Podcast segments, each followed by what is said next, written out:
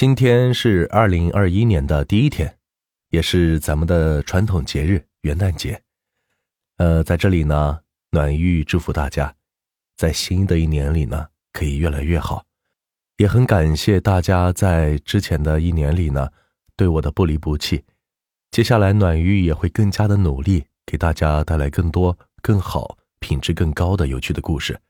好了，咱们废话也不多说，书接上回说到，王师傅有个姓黄的亲戚，这个人呢，这么说吧，你说想要天上的星星，他都会毫不犹豫的答应你，甚至你没要求他做啥。他都会主动要求给你做，更别说一般的事情了。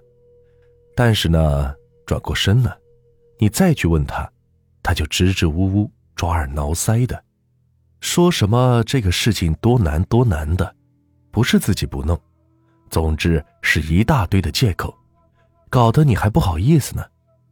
所以时间久了，大家都知道他是一个爱吹牛的人，所以呢，大家就给他起了一个。叫老黄的外号。有年冬天，他来王师傅家，让王师傅找人给他办点事但是王师傅刚好要去给人家干活，因为活紧，所以跟他没说了几句话就走了。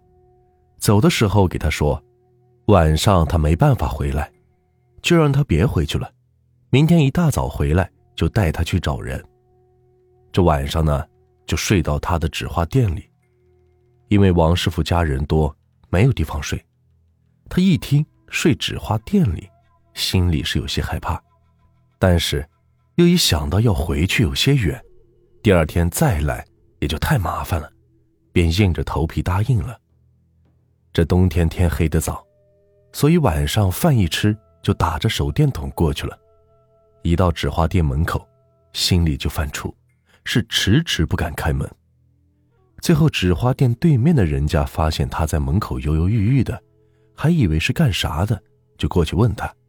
这一问才知道是王师傅的亲戚，就帮他开了门，在里边呢是闲聊了几句，就回去了。这一下就剩他一个人在店里了，看着一屋子五颜六色的花圈，纸钱、金山银山啥的，尤其是那几个纸扎的金童玉女。似乎是冷冷的盯着自己，吓得他是赶紧回过头，不敢再看了，躺在床上，衣服都不敢脱，灯也不敢关，用被子蒙着头睡觉，就这样胆战心惊、迷迷糊糊的睡着了。不知道睡了多久，又醒了过来，一看表还不到九点，这再睡怎么也是睡不着了，就想起来抽根烟。这正抽着烟呢，突然听到了唱戏声，而且很近，心想：这村里原来晚上唱戏啊！早知道早早的就出去看戏了。老黄就赶紧锁了门，出去看戏。顺着声音没走多远，就发现了戏台子。这看戏的人还真挺多的，台上唱的是正带劲，他就找了一个玉米堆，爬上去坐在一边。高高兴兴的看起了大戏。没想到这戏唱的还真是不赖，比自己以前看过的要好多了。就是不知道哪的戏帮子，下次我们村再唱戏，就叫这帮戏子去唱戏。大概是看到十一点多的时候，台上出现了一个人，说是今晚给的钱只能唱到这里了，要是还想继续看的话。就得有人出钱，这看戏的人一听，都站起来准备给回去了。他看得真高兴，一看是要散场了，就急了。他那骗人的毛病又出来了，跳下玉米堆，跑到戏台下，边喊着：“我出钱，你继续上，出多少钱我都出了。”戏台上的人一听，真的假的？你能出得起不？唱完戏就得给。不管多少钱，我都出，咋还能出不起？他继续喊道。他心里其实想：你问我要钱，我没有，你能怎么办？我又不是这个村的，等下快完了，咱们跑了不就行了？呵呵，哎，只要给钱，咱就唱，你说唱啥戏，咱就唱啥戏。”那人喊道：“准备了，再继续唱。”台子上的戏又开始了。他这一下是故意找了个比较暗的地方，拉了捆玉米杆，坐在人多的地方看，心里那是一个美滋滋的。唱到大概十二点钟左右的时候，他感觉该结束了，心想着，爱问谁要钱要钱去，就偷偷的溜回了纸花店，赶紧上床睡觉了。该给钱了。他看见刚才那个戏帮子的人站在他的床前，他也是吓了一跳，心想：这个人是怎么进来的？他怎么知道我在这里？啥钱？我我我哪欠你钱了？他开始耍赖。不管了，你不给，我自己拿。那人说着，他一听这话。以为人家是要抢他的钱呢，因为他托王师傅去找人办事，身上是带了不少的钱，急的就想跑，这一急就醒了，原来是做了个梦。他长叹了一口气：“哎呀，咋会做个怪梦呢？哎呦，管他呢，就是不给，看他能帮我怎么样。”抽了根烟，指头一弹，烟头划了个弧线。落到了地上，又滚了几滚，滚到了一堆纸钱下面，扔了烟头，又继续躺下睡觉。这正睡着，突然感觉到一阵灼热，睁开眼一看，吓得是他魂飞魄散，一脚踢开床头的窗子，飞快的翻出去，大喊：“，救我了！救火了！”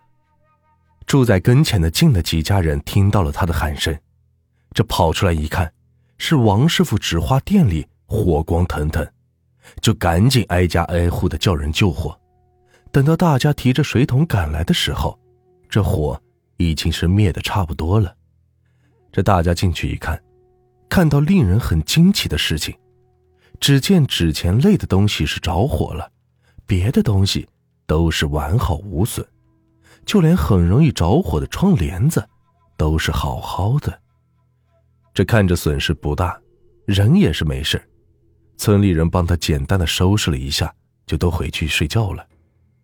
这一下是没法在这里睡觉了，锁上门就去了王师傅家，把这事跟王师傅的家人一说，王师傅家人就说没事，明天当家的回来再一收拾就行了。给你呢，先支个床，凑合一下。当他躺在床上。心里呢是想着晚上发生的事情，这越想心里是越发毛，感觉这火很是邪门，怎么偏偏的就在今天的晚上着火了，而且只烧纸钱这类的东西。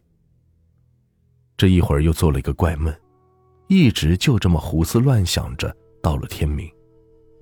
早上王师傅回来了，他赶紧把自己昨晚看戏。做梦着火的事情，详细的给王师傅一说。王师傅就问：“你昨晚看戏了，在哪儿看的？”“就在你店前面，人多的很，戏唱的还怪好的。”“那个戏台都是烂的，早就用不成了。我看你是遇到邪了。”王师傅说：“啊，难难道我看见的？”是鬼唱戏，他声音有些发抖。以前咱村子里有一帮老人爱在这唱戏，后来这些人都相继死了，现在也没人爱唱戏了，所以这戏台子也就没咋修过，现在都烂的不像啥了。最近这几年，村里好多人都听见过这戏台子上。有唱戏的声音，但是没有见过。说那是老一辈人在唱戏呢，没想到让你看见了。你这又答应给人家钱，要不这火是咋怪的？只烧纸钱，不烧别的。